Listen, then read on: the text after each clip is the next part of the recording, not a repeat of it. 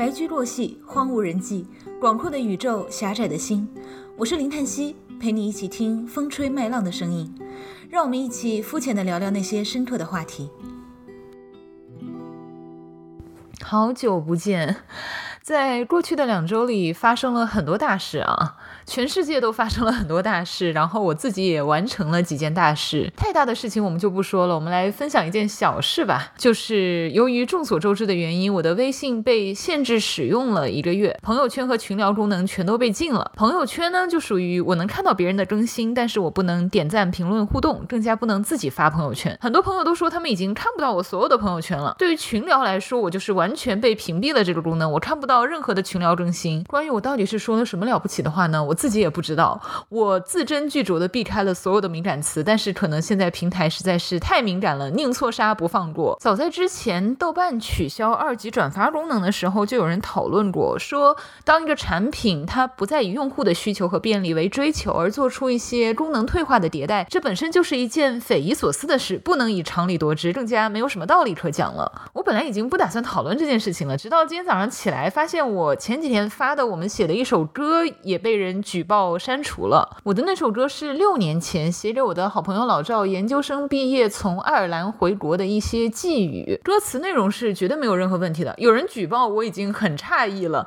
平台还能给他通过了，把我给删了，我就更加觉得不可思议了。所以我现在试着跟平台申诉一下，如果不行就算了，是吧？让我想到我最近读的一本书，我的好朋友老赵给我推荐的科幻小说《小蘑菇》。我自己是不太读科幻因为我不是那种理工科思维的脑子，你一旦给我堆砌很。很多理工科的机械类的词语，我就会特别难受，所以我读《三体》我就特别难受。这个小说的概念和氛围都特别好，作者也特别有想法。里面有一个很有意思的设定，就是说一百年后，在磁极变化的影响下，物种之间不断的相互入侵，人类一旦受到其他物种的感染，就会丧失理智，发狂伤人。所以为了保护更多人类的生命安全，就会有一个叫做审判官的职位。审判官能够辨识出谁受到了感染，然后在这些人发狂伤人之前，就把他们就地处决了。最开始。的时候呢，人类身上需要有大面积的伤口才会感染。渐渐的呢，人类只要和不同物种共处一室，就有可能感染到对方的基因，然后开始变异发狂。长此以往呢，因为感染而被处决的人类就越来越多，而寻常人的生存环境就不得不越缩越小。这种个人生存空间不断收缩的状态，是不是非常像现在的审查举报？书中说，无数的生物学家穷尽毕生之力，也没有研究出一个所以然来。直到有一天，他们发现，其实并不是生物学上的问题。你哪怕把一盆植物和一台电视机长期放在一起，它们也会慢慢变成对方的样子。所以这是一种物理规律上的改变，属于量子力学的范畴。这种不符合大家物理常识的现象，其实是宇宙更换了一种运行方式。等于说，人类孜孜不倦地去研究宇宙的规律，以为自己掌握了真理，但实际上我们就好像在音乐厅里听一场交响乐，我们刚刚摸透了这首曲子的节奏、旋律、走向，它忽然就又换了一首曲子。宇宙的琴弦毫无预兆地更换了一种。拨弄的方式，我们从前掌握的一切规律，它都不适用了。这是一个崭新的世界，一个不以我们为考量的世界。我记得小时候听别人讲王安忆的《长恨歌》，女主人公王启瑶在经历了跌宕起伏的一生之后，最后是被几个入室抢劫的强盗杀死的。我小时候特别不理解这个结局吧，我说怎么有点虎头蛇尾的感觉？这个人的人生这么精彩，最后应该是一个轰轰烈烈的死法才对啊！但我后来意识到，这才是真正的悲剧。你从来都不是一个宏伟的目标，你就只是一颗时。代的尘埃，没有人特意赶来杀死你，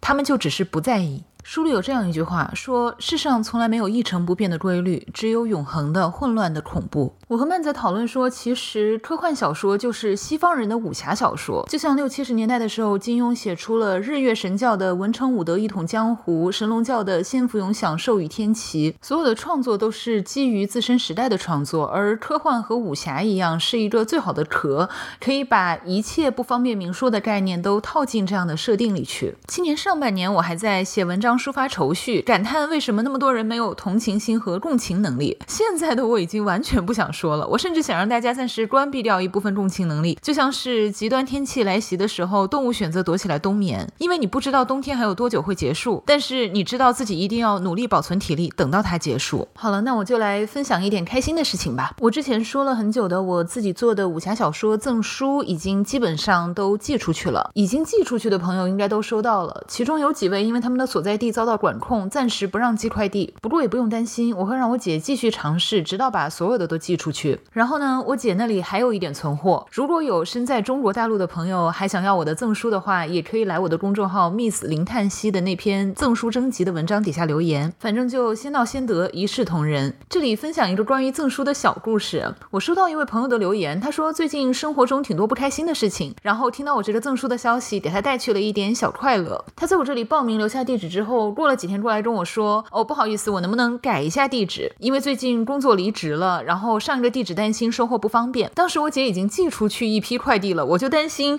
她改地址是不是已经晚了。结果我发现她正好是下一批的第一个人，就正好没有寄出去，还可以把它改到她的新地址上面。虽然这是很小很小的一件事情，但我觉得还挺有象征性意义的。像薛凯琪说的嘛，你人生有些事情就像是立汤立菜，它是早就注定好的，所以你们都要相信人品守恒，属于你的好运气一定是跑不了的。我这次赠书是一个挺大的动作，也是多亏有我姐帮忙，要不然我不太可能实现我这个小心愿。为什么会决定做这样一件事情呢？之前我在纽约期间看过很多艺术展，也见识到了一些策展人和艺术家是怎么样去准备自己的作品，怎么样去筹备。整个展览的有一件当时很颠覆我认知的事情，就是其实很多的展他们都是不盈利的，而且那些大型的装置，他们的成本价非常的高，就是说那些艺术家需要花大量的材料成本去实现他们心中的概念。一个很常见的现象就是几个艺术家一起凑钱租下一个空间，把大家的作品放进去给观众看。许多的展览是不收门票的，即使收门票，那个门票钱也是回不了本的。你要说这是一个纯公益性的活动吗？也不是。他们是在为自己的作品寻找受众。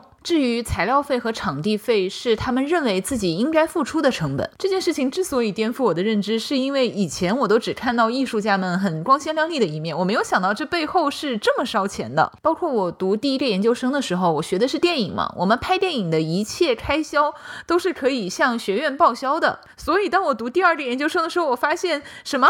你做装置的材料费那么贵的成本，居然要你自费，学院居然不给报销，我非常的震惊。更加震惊的是，好像只有我觉得震惊。所以说，为什么文艺行业都是非常烧钱的？我以前没有切实体会到这句话。我以前是个脸皮特别薄的人，就是跟编辑打交道的时候，一旦涉及到稿费的部分或者是推广的部分，我都会非常的羞惭，不好意思谈到这方面的话题。在美国学会的一点就是要发挥自己的主观能动性。你想要把自己创作出来的快乐分享给更多人，你就要找到自己的方法，而不是一味的等待别人来挖掘你。反正这次从写小小说。到自己制作到自己发行是一个非常开心的过程。我觉得我就像是在播种，不一定每颗种子都会发芽，都会开花。但是我尽我所能的去传递了一些能量，去和别人产生连接，也许真的能为一些人带来快乐。说了这么多赠书相关的事情啊，我的赠书只是局限在中国大陆地区的。如果是中国大陆以外的地区，也可以在亚马逊上搜到我的书。在亚马逊上搜索“叹息林”，先打名后打姓，记得打拼音，不要打汉字，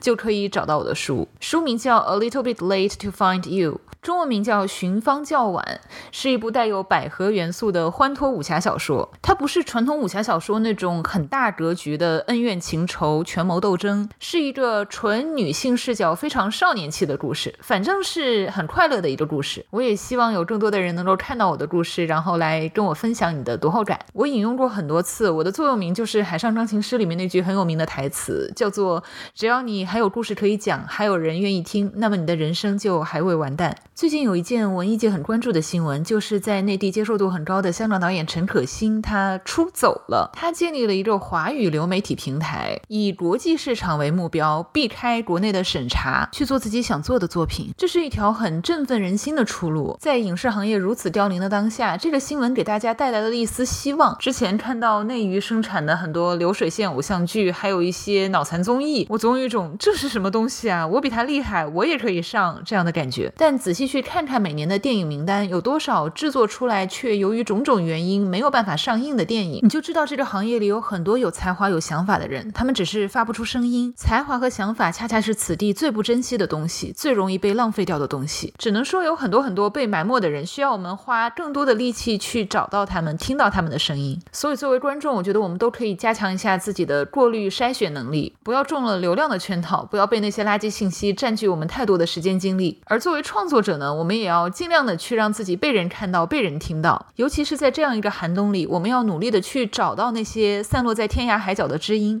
我们是可以给到彼此更多力量的。之前大约一四年到一六年吧，都是一个所谓的自媒体繁荣期，因为有很多资本涌进了这个行业，所以就冒出了很多人声称我热爱写作，我热爱讲故事。你会发现各行各业都是如此，一部分人只是从业者，而一部分人是创作者。在我们以前的理解里，作家、导演、编剧、艺人，他们都应该是有艺术追求的。那是因为以前是一个相对健康的环境，你在艺术上获得了成就，你在其他方面也能够获得等量的回报。而在现在这个环境里，我们就可以看出创作作者和从业者的区别了。有的人只是想混日子，有的人只是想赚钱，而有的人是真的想做出一点作品。所以，有的导演选择了所谓的主旋律赛道，而有的导演选择放弃一部分市场去做自己真正想做的东西。所以那句话说：“潮水退了，你才知道谁在裸泳。”当热钱退散之后，甚至是当风险来临的时候，还在坚持做这件事情的人，才是真正热爱的人。所以，不管以后怎么样，我会给自己立一个 flag，我每年都要写一个故事，我每年都要看到自己的进步。这跟现实层面的收益没有什么关系。我就是想追求一种 internal value，追求一种精神上的快乐和满足，也希望把这种快乐带给更多人。现在对于我来说，创作最大的价值就是为自己和他人留下情感上的记忆。一时一刻经济上的得失，最终都会淹没在时间的尘埃里，而情感上的共振却是永垂不朽的。最后送上那首我在开头提到的我和老赵合作完成的歌曲吧，送给所有旅居海外的游子，也送给所有在精神上失去了故乡的人。我在里面写了这样一段歌词，说：天将笑我志大才疏，持刀戟不忍屠戮，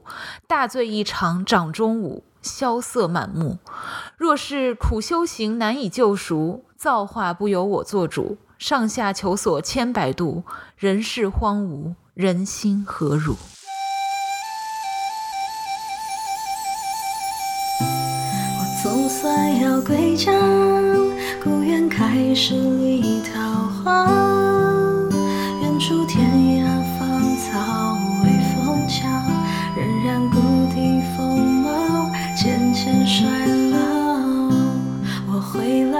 见他，平行于湖隔天涯，少年阁楼听雨醉一曲，仓促豪言壮语，随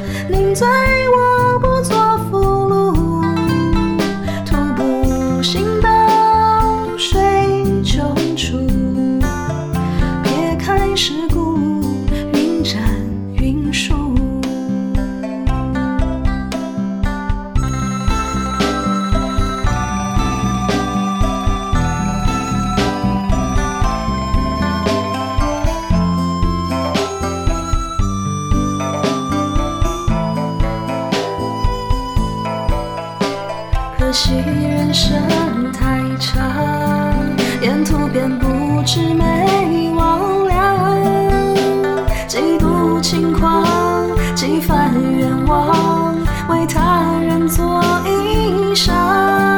天将笑我志大才疏，持刀戟不忍屠戮，大醉一场掌中舞，萧瑟满目。若是苦修行难以救赎，造化不由我做主。上下求索千百度，人生荒芜，人心何如？是翻开命运簿，何处执着，何处劳碌？或是啰嗦，或是糊涂，或是孤苦而虚无。